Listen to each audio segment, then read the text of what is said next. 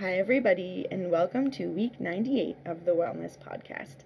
This week's episode is called No One is Perfect, so you aren't either shame, guilt, and the stories we tell ourselves. So, a lot of this episode is based on um, a book by Brene Brown called Atlas of the Heart, and I have no affiliation with her in any way, and um, I highly recommend reading her book because it's all about emotions and how we define them and she talks about like understanding definitions for emotions can affect our brains and and it's very much I'm, I'm really obsessed with this whole like brain body connection thing and anyway so first i'm going to define shame and guilt. I'm going to talk about what i mean by the stories we tell ourselves and then i'll give you all an action item at the end hopefully. Okay. So shame when we feel shame we tell ourselves um, the, the brain the stories we tell ourselves in our in our brain our running monologue is i am bad I'm a bad person.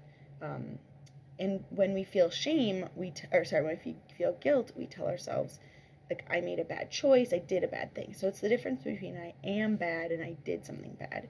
So shame is very much I've talked a little bit about fixed mindset versus growth mindset. This is by Carol Dweck, Dweck I think. Um, shame is very much fixed mindset. It's like I am bad, therefore I will always be bad and I cannot change what I am. The end, done.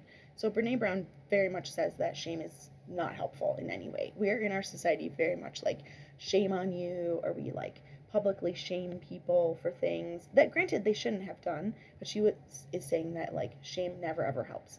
So I'm just going to stick with the first step of all of this, which is like deal with yourself first, right? So so we're going to talk about the stories we tell ourselves in our inner monologues. Um, versus guilt is like I made a bad choice, I did a bad thing. So you could always make different choices next time or do different things. Um, so I do think that's much more more growth mindset of like I could change at any time, right? I made a bad choice this time, but that doesn't mean next time that I'll make the same choice. Um, okay, so I see this a lot in my kids, especially like uh, if they believe that they're bad kids just I can see it in their faces. They do something and they're like, oh, I'm a bad kid. And I'm like, no, no, no. There's no such thing as bad kids. I don't believe in bad kids. So obviously, you can't be a bad kid if I don't think they exist. And you, which is true, I don't believe in that. Um, adults, I don't know, but kids for sure. and like, um, so if you're not a bad kid, you just made a bad choice, which means you could make a better choice next time, right? And and then I can see that they change and they're like, okay, well, all right, so what could I do? I could apologize, whatever. But if you're just a bad kid, but that's just how I am. I'm just bad, right? So I see it in my kids, but like it definitely happens with adults too.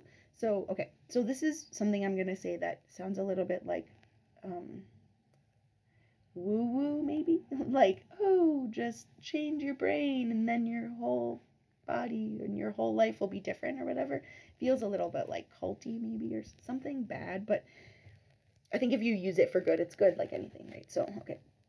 So, what I'm going to say is your running monologue in your head about yourself becomes who you are.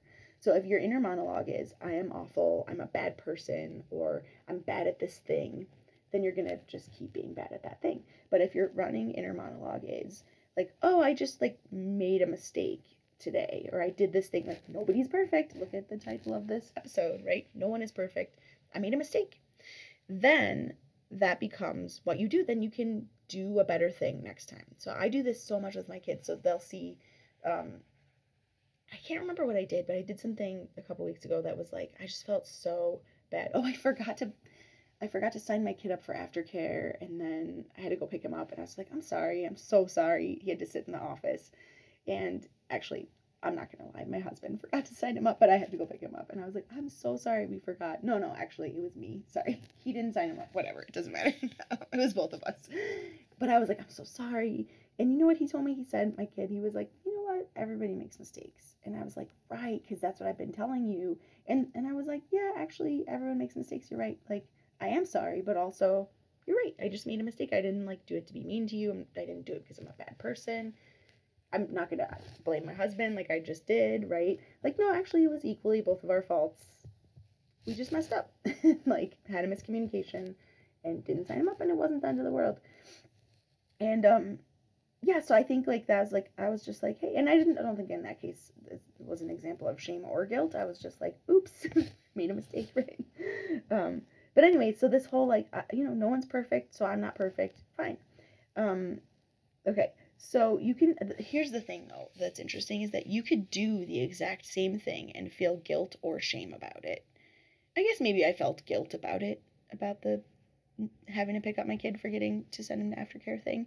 Um, but I wasn't like I'm a bad person. Okay, so you could do the same thing, forget to pick up your kid, and you could feel either like guilt, oops, I made a mistake, I did a bad thing, or shame, I am a bad person. I, I could have thought I'm a bad mom because I forgot to pick up my kid. I forgot to sign him up and then I didn't pick him up, whatever, right? I'm a bad mom. Um, but that's not helpful because then it's like, well, I'm a bad mom, so I might as well not even try. like, forget this. But anyway, so this is not only for parents, but it's just my examples from my life. Okay. So you choose what you do with with what the stories that you tell yourself. So, okay. So my action item is for this week when you start finding um, when you start hearing yourself okay you make a mistake this week because everyone makes mistakes.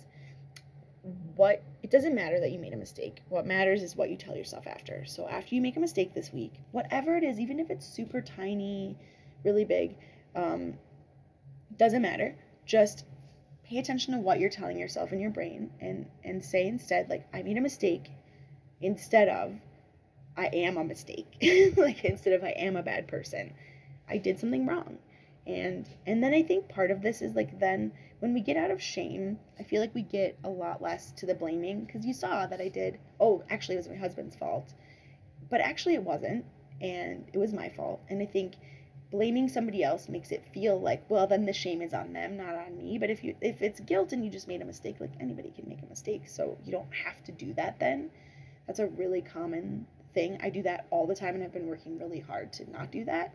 But also to like say sometimes it is my husband's fault, but also sometimes it's my fault. That doesn't mean that my husband is a bad person either or that I'm a bad person. Okay?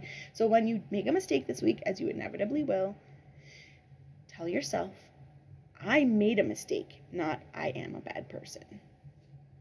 Okay, I hope that helps and have a great week. And remember, no one is perfect, even you.